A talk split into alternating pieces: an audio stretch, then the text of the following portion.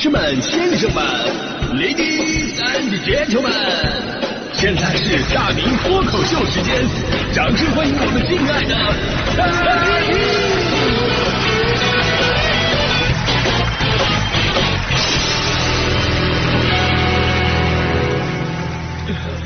好，欢迎各位来到今天的大明脱口秀，我是大明啊。咱们今天说到一日游这个话题啊，其实特别的实用。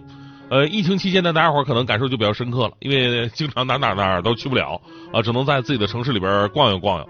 但说实话呀，在自己的城市逛，他如果逛好了的话呢，也能有不少的收获。就不瞒各位，我来北京有小十年的时间了，长安街北边我都很少去，所以我不仅是个外地人，我还是个南城外地人。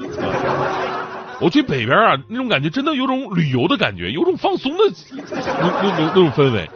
呃，这也跟我的性格有关。我我是平时喜欢窝着的啊，甭说疫情期间了，就以前没事的时候呢，我也不喜欢年休，因为我不爱旅游。所以呢，同事们逢年过节、呃假日年休什么的出去玩啊，都找我带班。我还把这种行为呢当成了一种光荣。后来发现，在评比什么优秀员工的时候，不年休并不是一个加分项。啊，人家评优秀员工啊，参评的简历都是今年获得了什么省播音主持一等奖啊，今年谈成了一个大项目啊，到我这儿是吧？今年没年休，探亲假都没回去。然后领导找我说说你要没啥写的话可以不写。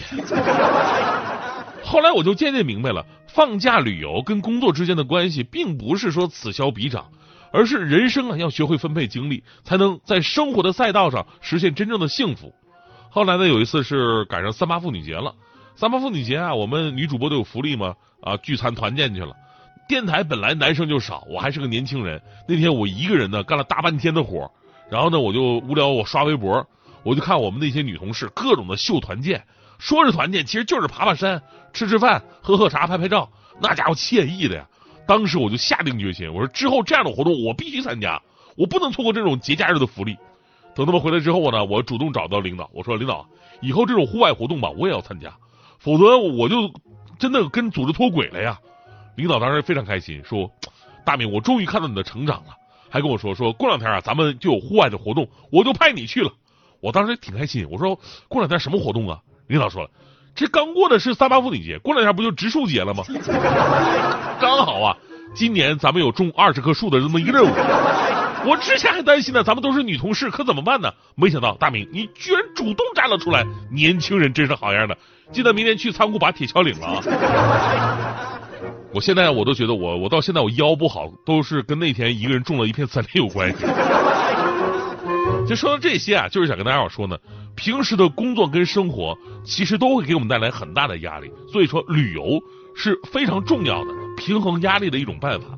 有的人呢喜欢大张旗鼓的请一段假期，然后呢各种环节安排妥当，舒舒服服的享受精致假期。那也有的朋友呢，就像体验一下穷游的感觉，体会不一样的人生乐趣。这说到穷游呢，我之前有俩朋友啊，想体验一下这个穷游西藏，怎么游呢？骑自行车过去。那会儿还没有什么微信、支付宝呢，然后故意啊身上没怎么带现金，就为了体验那种极致的穷游感觉。从四川下了火车之后，一路骑行。这么说吧，骑了一天，带的水干粮快没了。出发时候那种嚣张气焰、踏平一切坎坷的那种那种气势都不见了。俩人躺在路边，逢人就问说要不要自行车。刚买的山地车就骑了一天，不贵，呃，购买张回去的火车票就行。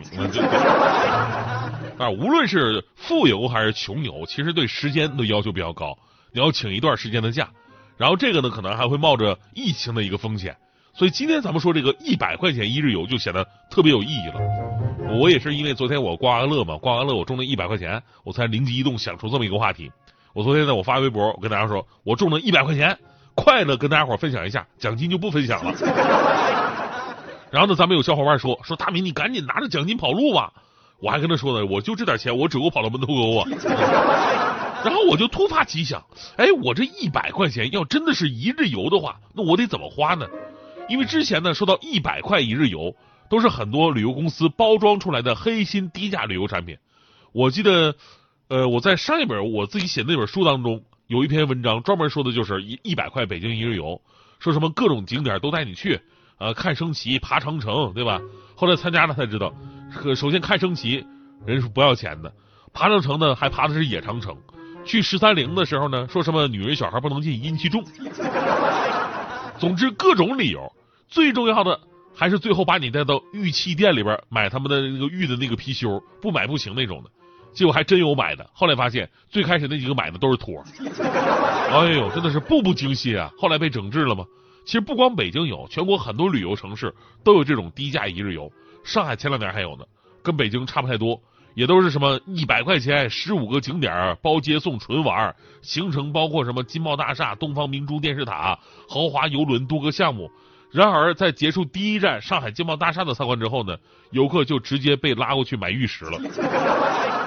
这个比北京一日游还狠，北京起码还把你拉到十三陵门口给你解释一下，对吧？所以我们说嘛，不要相信那些听起来就不靠谱的低价游，这里边肯定是有问题的。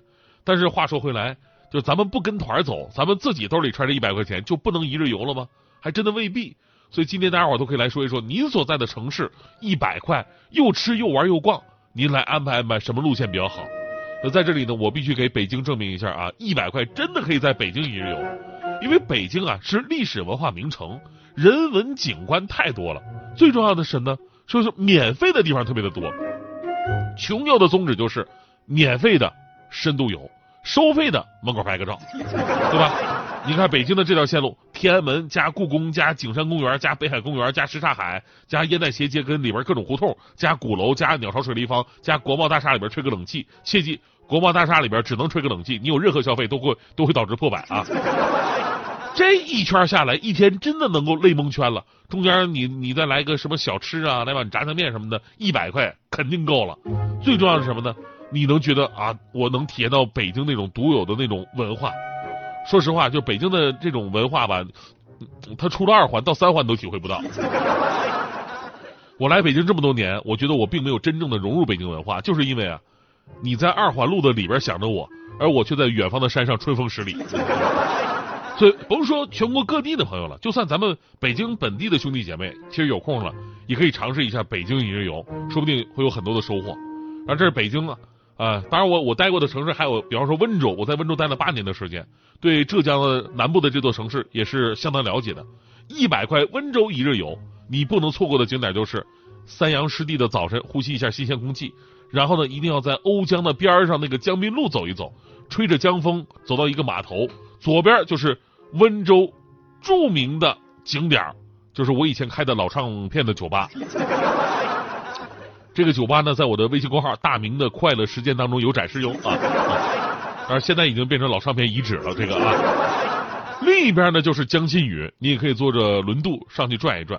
再往下走，朱自清故居啊，还有我以前经常混迹的朔门古街，在里边吃个瘦肉丸呢，或者杏仁府什么都行。还可以去不远的华盖生公园。跟一群大爷大妈一起听听温州古词，还可以去现在比较火的南塘街去看看古香古色的建筑，然后一杯饮料坐一下午。到了晚上再体验一下著名的温州小吃，什么灯盏糕啊、常人馄饨呢，还有这个鱼丸面呢、猪脏粉呢。括号啊，猪脏粉一定要加大肠头，但是这个预算可能不够啊。这个，所以我发现一个问题：一百块一日游并不难，难的是一百块一日吃，是吧？最后说到我们的家乡，我的家是长春，长春就简单多了，一百块一日游特别的简单，你直接找个洗浴中心，一百块门票啊，洗浴、桑拿、健身、游戏、喝茶、吃饭一条龙服务，一天都不用出来。别的不说，光泡池就各种温度、各种型号，那好几个，你就在水里边泡着就不用出来了，那才是真正的一日游。